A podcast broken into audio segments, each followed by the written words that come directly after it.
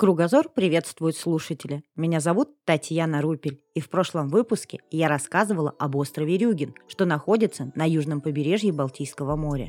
Сегодня же я расскажу о храме Аркона. Вот он находится на этом острове. Город-храм был подробно описан саксоном грамматиком в деяниях Данов. Цитата. Город Аркона лежит на вершине высокой скалы, с северо-востока и юга огражден природной защитой. С западной же стороны защищает его высокая насыпь в 50 локтей. Посреди города была площадь, на которой стоял храм из дерева, изящнейшей работы. Внешняя стена здания выделялась аккуратной резьбой, грубой и неотделанной, включавшей формы разных вещей. В ней имелся единственный вход. Сам же храм заключал в себе два ограждения – из которых внешнее, соединенное со стенами, было покрыто красной кровлей. Внутри же, опиравшееся на четыре колонны вместо стен, имело завесы и ничем не было связано с внешним, кроме редкого переплета балок. Конец цитаты. Вот такое было устройство того храма.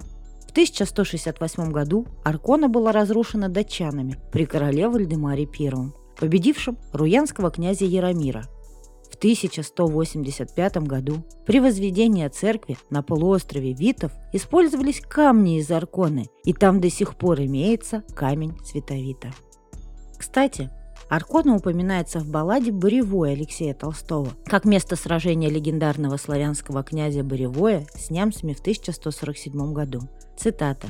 «Я вернулся из Арконы, где поля от крови рдеют, но немецкие знамена под стенами уж не веют. Конец цитаты. Наше исследование не будет полным, если не добавить в него немного языческой мифологии и разных суеверий. Итак, начнем. Аркону посещали для гаданий. В городе при храме содержался священный конь Световита, белой масти, с длинными, никогда не подстригавшимися гривой и хвостом. И один только верховный жрец мог кормить и садиться на этого коня, на котором, по верованию Руян, сражался сам Световит против своих врагов. Вот посредством этого коня и гадали на исход войны. Служители втыкали перед храмом три пары копий. К каждой паре привязывалось третье копье поперек. Жрец, произнеся молитву, выводил коня из синей храма и вел на скрещенные копья. Если конь через все преграды переступал сначала правой ногой, а потом левой, это считалось счастливым предзнаменованием. Но если же конь ступал сперва левой ногой, то поход попросту отменялся. Есть мнение, что три пары копий символически отображали волю богов – небесных, земных и подземных. Таким образом, главным оракулом арконского культа являлся боевой богатырский конь – Яр-конь, и, возможно, отсюда и пошло название священного города – Аркона, то есть Ярый конь или город Ярого коня.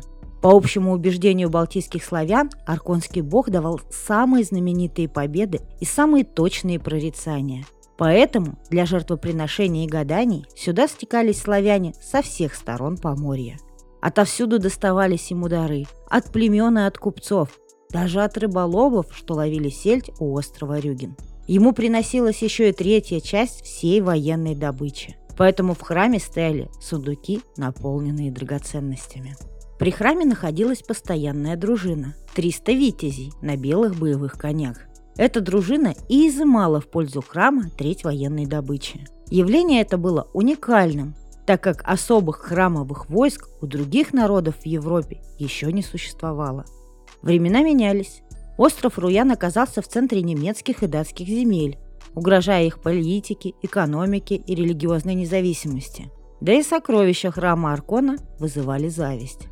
И в 1168 году Войско под предводительством короля Вальдемара I высадилось на острове Руяны и осадило Аркону. Кстати, сам Вальдемар I по крови был наполовину славянином, ведь его мать – киевская княжна Ингиборга Мстиславна, а его прадедом был киевский великий князь Владимир Мономах. В честь его, собственно, его и назвали Вальдемаром.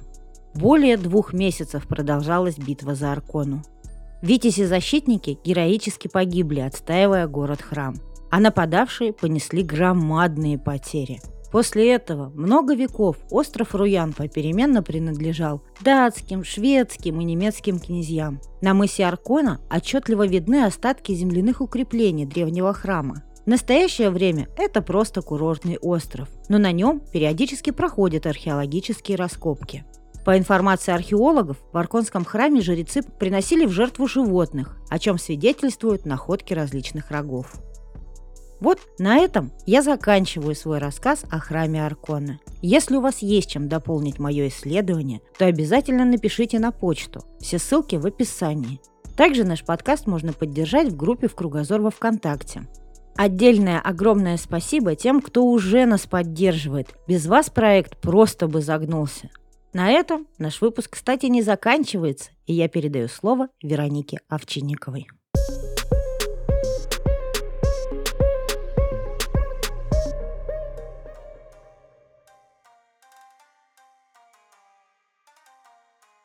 Всем привет! С вами вновь Вероника Овчинникова, и мы продолжаем разговор о йоге. В прошлом выпуске я рассказала о ход-йоге, и я знаю, что многим это откликнулось. Не потому, что мне кто-то писал или мы об этом разговаривали, я просто знаю людей, которые занимаются именно этой йогой. Так вот, сегодня для особо интересующихся я решила рассказать немного истории этого вида йоги. Я уже говорила, что она очень популярна, и, наверное, ее история поможет понять, почему. Так вот, ход или бикрам йога – это эффективная практика для развития суставов, для профилактик различных э, заболеваний опорно-двигательного аппарата, как я вам говорила уже. А открыл ее или изобрел ее в качестве лечебной цели, как лечебную гимнастику, если хотите, индус или индиец Бикрам Чоудхури.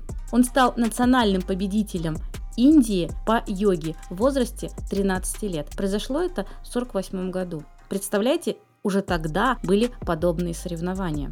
Вот бы у нас кто-нибудь соревнования по йоге организовал. А произошло это следующим образом. Именно открытие ход-йоги как специального набора комплекса лечебных асан. В 17 лет молодой человек получил серьезнейшую травму позвоночника, и шансов на выздоровление ему не давали. Тогда Бикрам решил сам развивать свое тело.